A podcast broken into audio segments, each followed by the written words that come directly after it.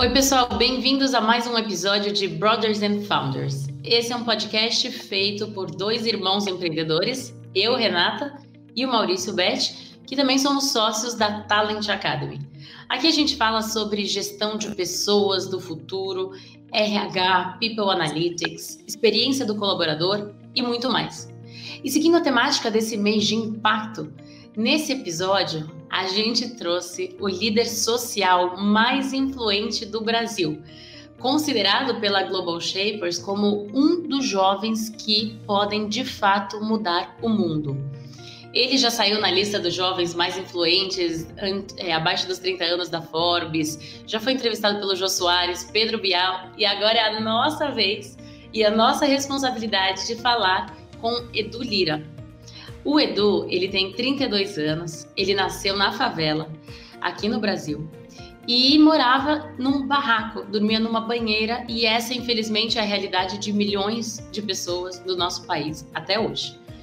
É, o Edu sempre teve a mãe dele como uma grande inspiração. E eu vou pedir para ele contar aí um pouquinho dessa trajetória dele, como, como, ele começou a empreender aos 23 anos, quando ele fundou a ONG Gerando Falcões, que inclusive é parceira né, da Talent Academy, nós somos parceiros.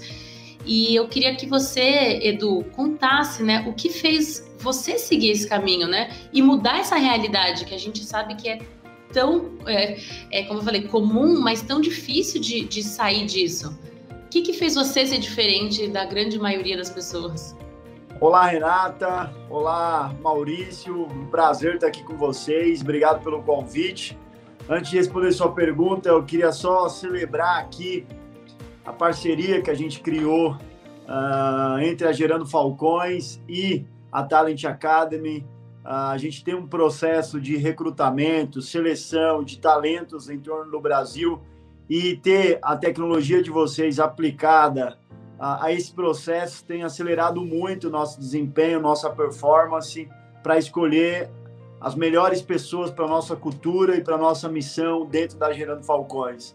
Então hoje a gente toma uma decisão muito mais baseada em dados, em assertividade, estamos tendo muito mais uh, sucesso e progresso depois da chegada de vocês. Que bom que vocês chegaram, obrigado.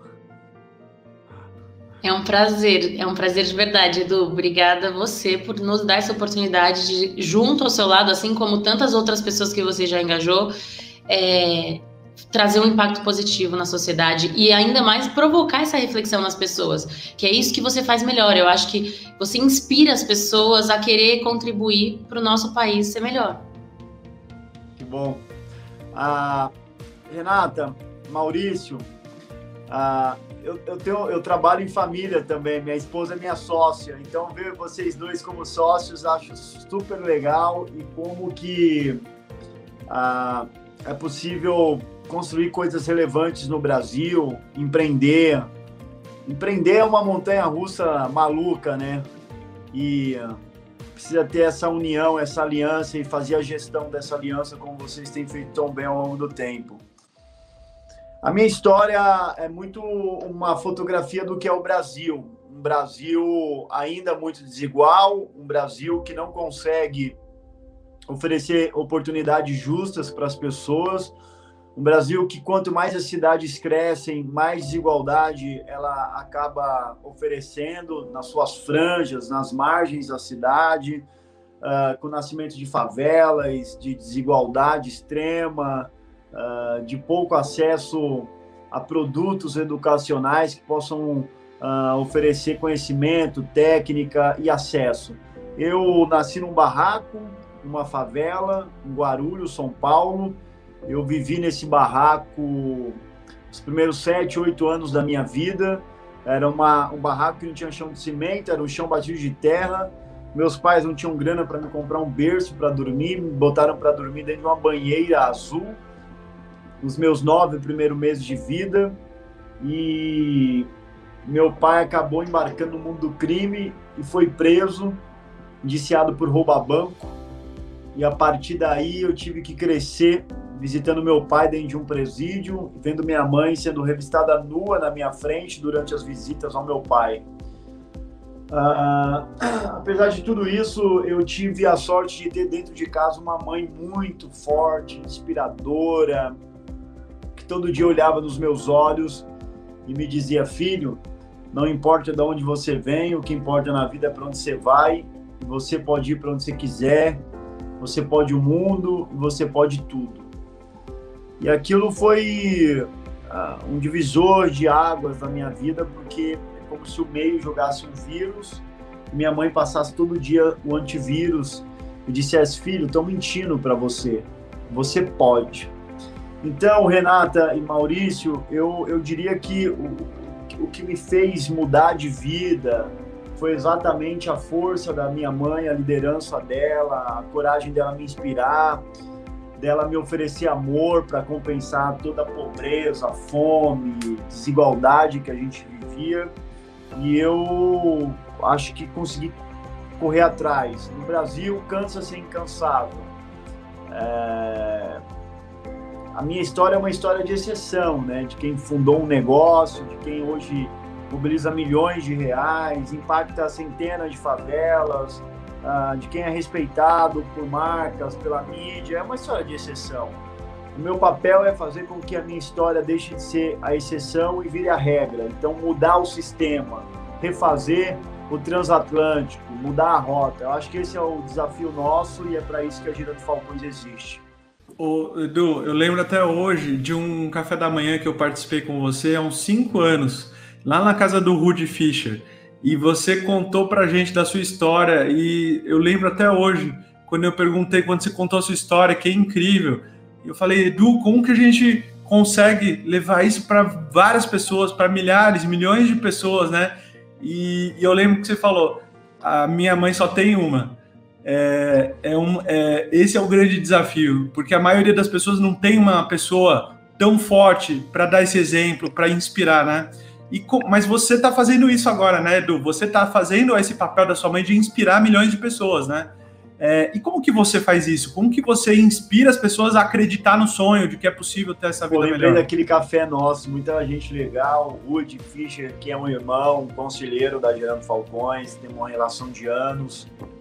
É muito, é muito difícil replicar pessoas, né? Você não replica, né? Então, é, de novo, não replica porque cansa sem cansado, né? Não dá para esperar que todo mundo vai conseguir ser como minha mãe ou ser como eu, que vai remar contra a maré e vai obter progresso. Eu acho muito improvável. O que a gente precisa fazer como sociedade é, é, repensar o nosso modelo, é repensar a estrutura social do Brasil hoje.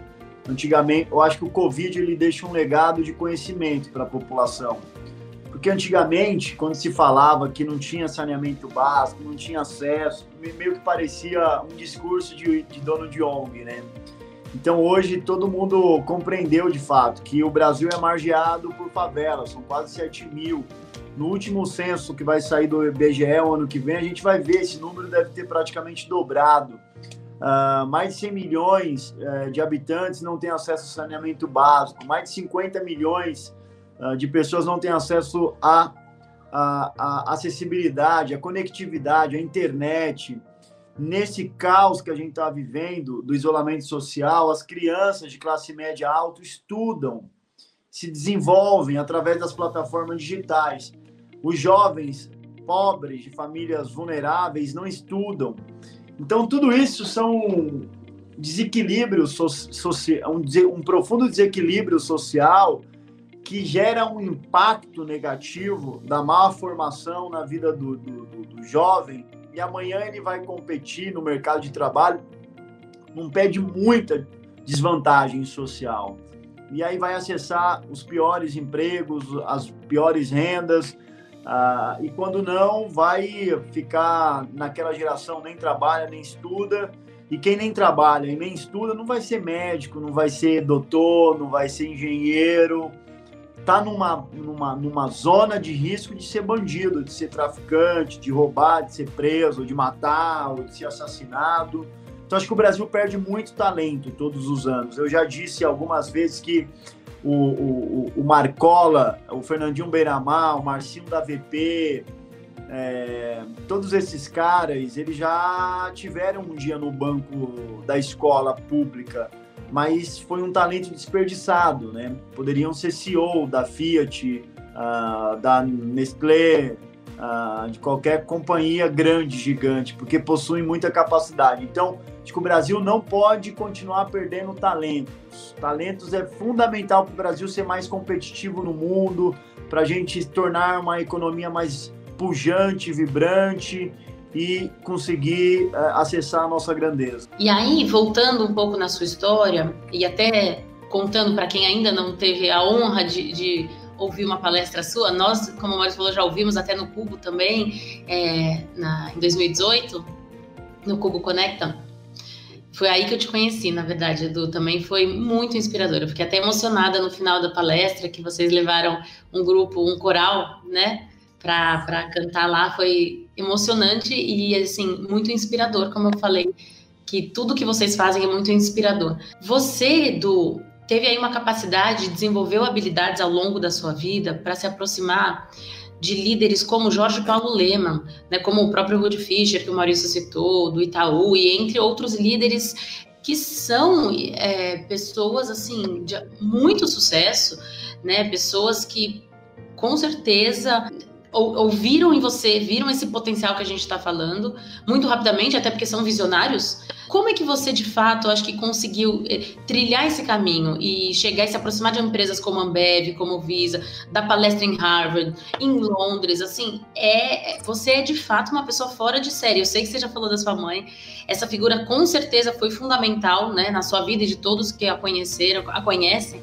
É, mas eu é, queria que talvez que você explicasse um pouquinho mais em profundidade mesmo, como é que foi esse início, né? Ir lá, porque com certeza não foi fácil. Como é que você foi lá chamar a atenção do Jorge Paulo Leman, sabe? As pessoas, eu imagino que tem essa curiosidade de saber como é que eu faço para também, quais são as habilidades que te fazem ser único? Bom, obrigado pelas palavras, Renata. Ah, Bom ouvir isso de manhã aqui, semana tá dura, então dá uma estimulada na vida para seguir em frente. É... Renata, eu acho que as principais coisas da vida é muito pouco de genialidade, eu tenho assim zero, não é nada de um, algo ultra especial mas eu devoto isso a muita raça, muita garra, muita vontade de você mirar um objetivo e fazer todos os esforços necessários para chegar nele. Eu lá atrás percebi que a sociedade tinha muitos muros e que a gente deveria construir pontes sobre esses muros. E foi o que eu passei a fazer. É, eu havia desenvolvido habilidades na favela. A favela ensina coisas que Harvard ou Stanford ou nenhum lugar no mundo conseguiria ensinar uh, sobre resiliência, capacidade de comunicação, uh, empatia, troca. E todas essas coisas que eu tive que aprender para sobreviver uh, num lugar conflagrado, num lugar ah, com desníveis sociais, num lugar que apresentava muitas dificuldades, eu passei a usar isso para construir o meu mapa de acesso social e de executar esse plano. Eu tinha um plano e eu fui atrás para executá-lo, para colocar de pé. E aí, quando a conversa é execução, não tem moleza, é, não tem é, não tem volta. É começar cedo, é cair e aí é levantar, é ouvir não, você ouve não para dedéu e faz esses não e tenta encontrar motivação nos nãos, nas derrotas. Tentar encontrar motivação nos dias em que tudo vai muito mal. Esse é o desafio de todo ser humano. As demais coisas são técnicas que você aprende, é, informações que você adquire, ah, tentando e errando. Eu acredito muito, ah, Maurício, no fracasso bem sucedido. O que, que é o fracasso bem sucedido? Você tenta fazer coisas Muitas delas vão fracassar, vai ter uma taxa relevante de mortalidade, mas você aprende muito com essas coisas. Você organiza esses aprendizados e aplica em novas abordagens, em novos projetos, em novas tentativas, em novas incursões que você fizer. Então, a vida inteira eu fui fazendo isso, testando, falava com um, tentava, dava errado, pensava o que, que eu errei, onde eu acertei, o que, que eu preciso fazer diferente, o que, que funciona mais, uh, o que, que não funciona. Uh, isso foi me ajudando a passar a ser um pouco mais assertivo. E o ideal é acertar mais do que errar. E eu basicamente foi essa jornada. Então, eu acho, Renata, que uh, às vezes a gente para em momentos que a gente está mais próximo do que imagina de chegar lá. Ah, depois de caminhar léguas, a pessoa está bem ali, meu. Já está aberta a porta, é atravessar, mas aí, às vezes, a venda né, tá nos olhos, ou, ou a visão está um pouco embaçada e ela para. Então, acho que desistir nunca é o melhor caminho. Eu ouvi muitos nãos, tive dias muito, muito duros, comecei a empreender no menos zero, no quarto de casa, sem reboco por dentro, sem reboco por fora. O dia que você, você mencionou Jorge Paulo Lema, o dia que eu fui encontrá-lo, só tinha o dinheiro de ida e de volta. Fui de trem, voltei de trem, sem almoço, é... com muitas dúvidas. Um moleque de favela indo falar com um dos maiores empresários do mundo passando a estação de, Ita, é, de Ferraz, Poá, Janete Neto, Itaquera, e cheio de sonhos. Desci lá na Faria Lima, fui andando debaixo de sol, sem dinheiro pro táxi, subi lá na Dr. Renato Pai de Barros, décimo não sei o que andar, encontrei o Jorge e falei do coração para ele. Quem eu era, o que, que eu fazia, que eu tinha vindo da favela, que meu pai era bandido, que eu dei a volta por cima e que eu estava tentando fabricar tecnologias para transformar as favelas. Ah, isso tocou o coração dele e ele decidiu apoiar.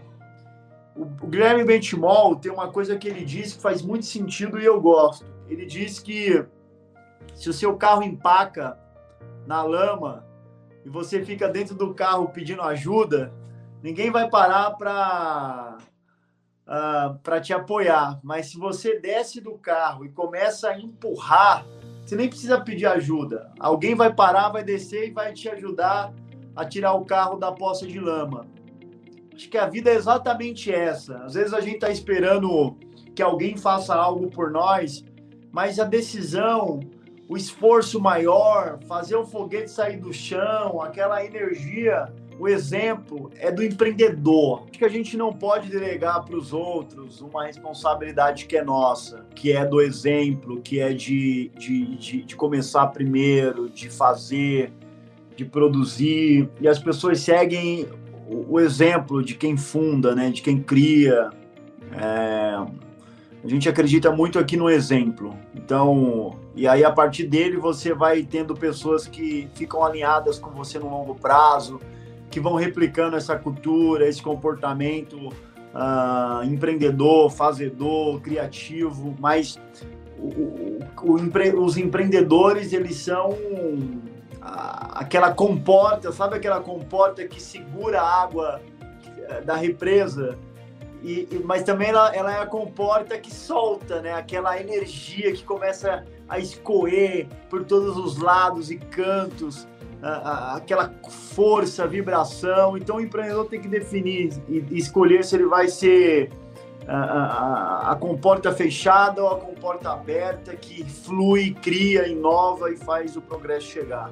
O Edu, é, é, eu me lembrei muito, é, falando com você, de um TED Talk que eu ouvi faz uns seis meses de um professor de Harvard que estudou é, várias pessoas que moraram em comunidades, que moraram é, em uh, lugares sem nenhum recurso, não tinham recurso à educação, não tinham estavam é, né, fadados a viver numa vida de pobreza, de desigualdade. Só que eles conseguiram sair daquela situação. E ele estudou várias pessoas e ele identificou três coisas em comum entre a maioria dessas pessoas. E eu acho que tem muito a ver com a sua história. O primeiro deles é um exemplo positivo, é ter uma influência positiva, um role model que ele fala, né? Uma pessoa que é a sua referência, aquela pessoa que vai te inspirar a sair daquela situação. A segunda coisa é ter autoconhecimento. É você saber o que, que você é bom e o que, que você não é bom, para alavancar as suas fortalezas, para alavancar o que você faz muito bem. E a terceira coisa é o sonho grande, é o propósito, é saber onde você quer chegar. Porque tendo esse propósito, você consegue alcançar qualquer coisa, né? Você supera os desafios, você supera as derrotas, os nãos e, e vai em frente, tem resiliência. Então eu acho que isso tem muito a ver com, né, com a sua história. E eu queria saber como que você, como que é o trabalho da Gerando Falcões, Edu, como que você, é, como que a Gerando Falcões está mudando o Brasil é, e está criando agora uma rede de ONGs para realmente mudar a realidade do nosso país. Pô, Maurício, bom esses três pontos aí, concordo absolutamente. É muito bom ter modelo, é muito bom ter a consciência do que se é bom, do que se é ruim ou não tão bom e ter um sonho grande, né, para você se divertir. a Gerando Falcões existe há quase oito anos.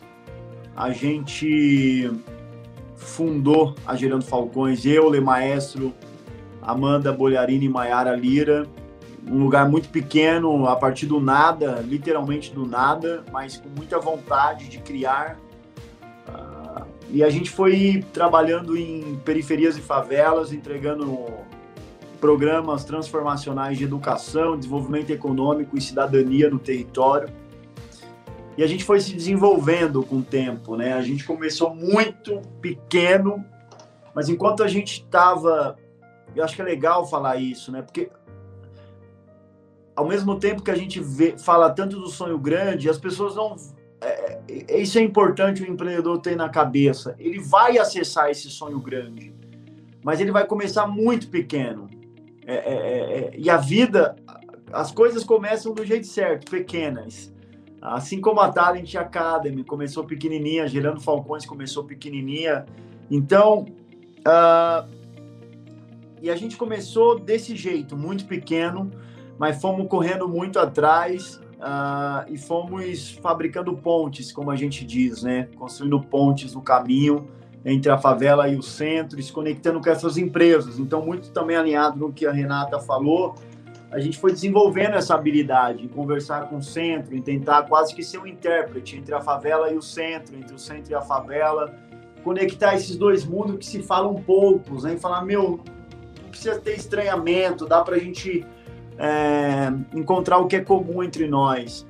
Eu acho que isso acelerou muito a Gerando Falcões, sabe, Maurício? A gente começou a trazer tecnologias do, centro, tropicalizar para a favela, para a periferia, utilizar sistema de gestão, muito, muita, muitas dessas técnicas desenvolvidas pelo modelo Ambev, trop, tropicalizando para a nossa realidade, desenvolvendo o time, até que a gente decidiu uh, não ser mais uma ONG de favela, mas tornar essa experiência de Gerando Falcões uma grande plataforma de impacto social uh, que desenvolve e acelera ONGs em rede dentro de favelas no Brasil inteiro. Então, nós, para fazermos essa operação, criamos uma universidade social, a Falcons University. Uh, nós sistematizamos todo esse conhecimento de empreender do nada, de construir na favela, de criar receita, de captar recursos, de usar dados, de inovar, de fazer gestão empacotamos em nove módulos. A gente tem um processo seletivo todo ano, onde participam milhares de líderes. A gente recruta os que têm mais conexão com a nossa causa e com o modelo de atuação. Inicia uma jornada de transformação e desenvolvimento. A gente investe nessa universidade, por aluno, R$ 1.200 por mês uh, em capacitação para habilidades de liderança e gestão. Então a gente está preparando, capacitando um ecossistema com líderes extraordinários que vão no tempo co-criar soluções em rede para interromper os ciclos de pobreza nas favelas e comunidades mais vulneráveis do país.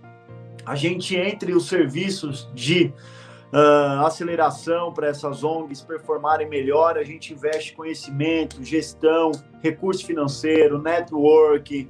Uh, a gente cria uma comunidade que se autoajuda, que se auto-inspira, que se auto-protege de líderes que estão em favela. A gente aprende no digital e executa uh, no físico, no território, no tete a tete, no faro, no cheiro. A gente tem bases, né? essas ONGs são bases de, distribuição de impacto para Gerando Falcões, onde através dela a gente entrega serviços de educação, de desenvolvimento econômico de cidadania. A gente tem hoje uma agenda de inovação muito pujante dentro da Gerando Falcões. Começamos um programa novo de fazer o redesenho de uma favela para transformá-la numa comunidade inteligente, autossustentável e cidadã. Pode ser a primeira favela do Brasil autossustentável o Elon Musk quer levar um milhão de pessoas até 2054 para morar em Marte e criar uma colônia autossustentável. A gente quer transformar as favelas brasileiras e oferecer vida com cidadania para as pessoas que sempre tiveram seus direitos negados. Jornalista me pergunta se eu concorro com traficante. Eu digo, eu não vendo cocaína nem crack, eu, concorro, eu, concorro, eu compito com Elon Musk, porque a gente tem que enfrentar isso como uma corrida social, assim como ele olha isso como uma corrida espacial.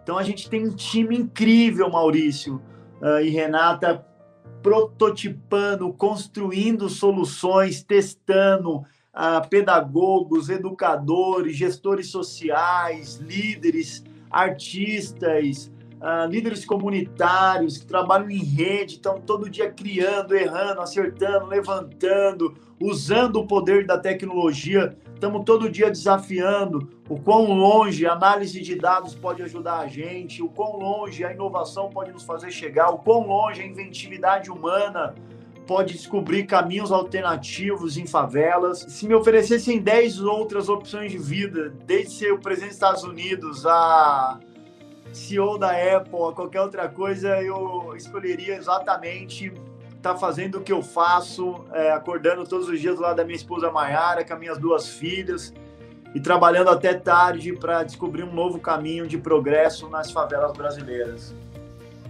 Edu, muito especial assim ouvir você falando isso.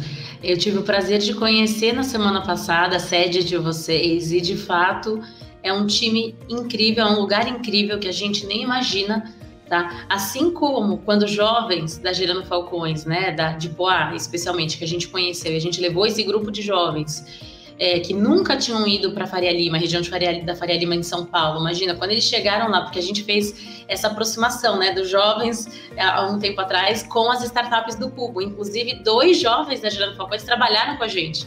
A Andressa, especificamente, ela ficou dois anos trabalhando com a gente, aprendendo. É, e eu acho que assim como eles têm, né, nesse primeiro, primeiro momento que eles estão no meio da Faria Lima, vendo esses prédios gigantescos, né, numa realidade completamente diferente, é, e ficam surpresos com o que eles veem, eu fiquei muito surpresa na semana passada, quando eu estive aí e vi tudo que vocês estão fazendo. É um grupo de quase 50 pessoas, né, o time da Gerando Falcões hoje, e pessoas brilhantes, né? É, é admirável, tá? Esse trabalho que vocês fazem, o que vocês construíram. Parece que eu estava num, numa filial do Google em Poá, esse lugar de vocês é assim, a gente nem imagina, né? De verdade, eu não imaginava que ia ser um lugar tão bonito, tão especial. E saber que vocês estão dando essa oportunidade, né? E essa possibilidade de o que a gente vive aqui desses é, no centro de São Paulo, nesses prédios inovadores, vocês estão construindo isso também na favela, no perto, na comunidade, em regiões que não são tão é, pujantes, né? Aqui como, como o centro de São Paulo. É, é para mim a, talvez a concretização de que de fato é possível. É possível construir isso que você falou, de tornar, é, refazer, né, reconstruir a favela e fazer com que seja um lugar autossustentável, mais digno, né, com, com mais possibilidades mesmo de desenvolvimento das pessoas. E, e agora, pensando já até, porque a gente infelizmente está chegando ao fim né, da nossa conversa, é, eu acho que, que seria interessante ouvi-lo, assim, para é, até falar um pouco com o público que ouve o nosso podcast. A gente está falando de muitos gestores, profissionais de RH, né, pessoas do mundo corporativo mais tradicional. Como é, você vê, tá? Qual seria hoje o desafio da Gerando Falcões e como você acha que as empresas ainda podem de alguma forma contribuir, né? Do nosso lado, como eu falei, no Cubo, nas startups, a gente fez essa parceria e traz jovens que estão se formando, né, no, no programa de vocês para trabalhar com a gente, como jovens aprendizes, como estagiários, para quebrar esses muros, né, e construir as pontes que você tanto fala. É, o que mais pode ser feito?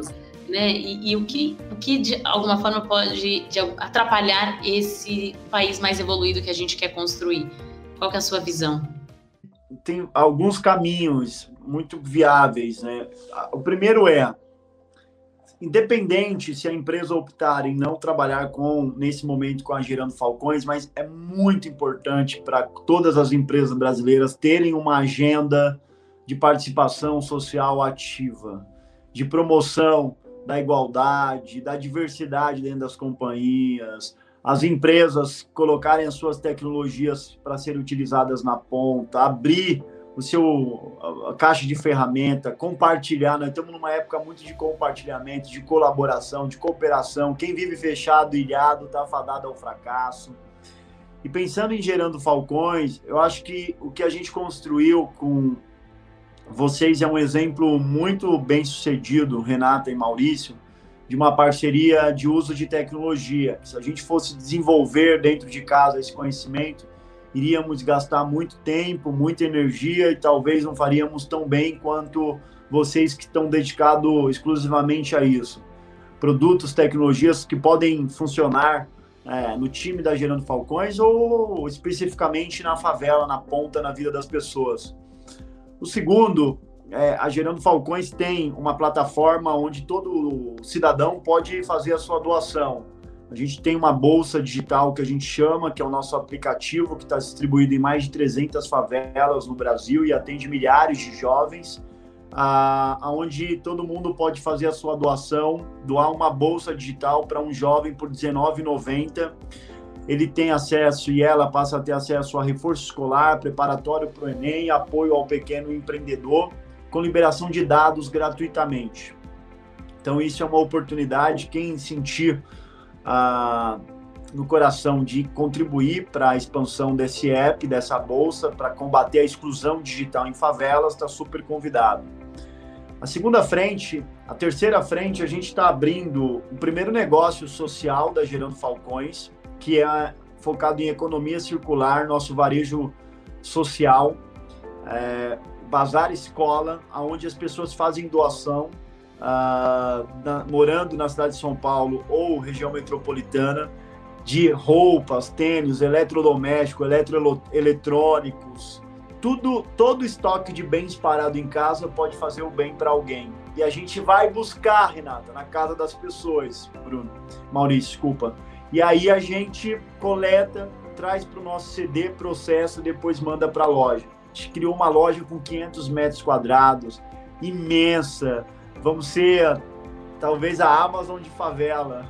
Uh, e todo o dinheiro, o resultado das vendas, é reinvestido dentro dos nossos programas sociais. Então, o que a gente quer é criar uma nova viabilidade econômica para não depender só de doação e ter a participação uh, de modelos de negócio implementados em favela para criar sustentabilidade econômica e transformar o Brasil, sobretudo as periferias e favelas, também através de negócios sociais. Então, acho que aqui está alguns caminhos, também tem área lá para se cadastrar como voluntário, a Gerando Falcões trabalha com lei de incentivo, a gente faz muito co-brand, então temos co-brand com a Nestlé que está para ser lançado, temos co-brand uh, com a Localiza de produtos que volta parte da receita para Gerando Falcões. Então, acho que tem muita oportunidade boa para a gente explorar e utilizar negócios para criar impacto e acelerar a transformação social. Demais. É, então já vimos aí, ó, pessoal, possibilidades, né? Não faltam para quem quer apoiar Gerando Falcões ou causar um impacto social positivo, como a gente conversou aqui, que é o mais importante, né? Não importa como é, fazer isso, o importante é fazer algo né, pelo bem do nosso país e pelo desenvolvimento. E especialmente, Edu, na minha visão, pessoas como nós aqui, que tivemos acesso à informação, a gente teve né, educação de qualidade. Então, assim, para mim é obrigação. Eu sempre senti obrigação de retribuir para o nosso país tudo que eu tive, né? Diferente de você, eu tive uma vida muito confortável. Eu estudei em escola particular, fiz faculdade particular, é, pude trabalhar na minha área de atuação desde o início, não, não passei nenhuma necessidade na vida. Então, para mim, isso foi assim realmente uma obrigação. Eu tive é, isso dentro de mim. Eu espero que a gente cause essa reflexão em todas as pessoas, né, que fazem parte das classes mais altas do Brasil. Que a gente, todo mundo tem dever de contribuir com o nosso país e fazer com que o país melhore. A gente não pode pensar, ah, não, as coisas são assim, vão ser sempre assim. Não, não é verdade. O Edu é prova disso. O Edu é prova de que se você é, tem vontade, coragem, né, e capacidade, você pode fazer a diferença. E o Edu, sem dúvida, é uma das pessoas que mais faz diferença hoje no nosso país. E é um prazer de verdade, Edu, conversar com você hoje. Eu agradeço imensamente o seu tempo. Eu sei que sua agenda é, é muito é, tem muita gente competindo por espaço na sua agenda. Eu sei que não é fácil. Eu te agradeço muito mesmo por estar aqui hoje ao nosso lado, é, dividindo essa sua experiência tão maravilhosa com a gente. Ah, foi um prazer. Obrigado, Renata. Obrigado, Maurício. Bom, ah, adorei estar aqui. Foi um prazer e obrigado pelo quanto vocês colaboram participam com o Lema S, na Falcons University, na Gerando Falcões. De coração, me sinto muito honrado e feliz. Tomara que a gente encontre mais uns 50 como vocês aí nos, nas próximas semanas. E mais mil Edu Lira. Espero que a gente encontre, né? Todas essas comunidades que vocês fazem trabalho, a gente é, tem certeza que se tiver um Edu Lira por comunidade, o Brasil, ó, vai de fato levar a favela para o museu, tá? Amém. Edu, eu queria agradecer também, a sua participação foi incrível, realmente é muito inspirador ouvir você todas as vezes que a gente tem essa oportunidade. É, eu queria dar parabéns pelo trabalho que você está fazendo e que a Gerando Falcões está fazendo para mudar a realidade do, do, nosso país e reduzir, acabar com a desigualdade e colocar a favela no museu. E, e é isso, e conta sempre com a gente. A gente tem o maior orgulho de ser parceiro da Gerando Falcões e a gente vai junto realmente fazer a diferença e mudar a vida das pessoas. Valeu. Tá bom? Obrigado. Tchau, obrigado. Tamo junto.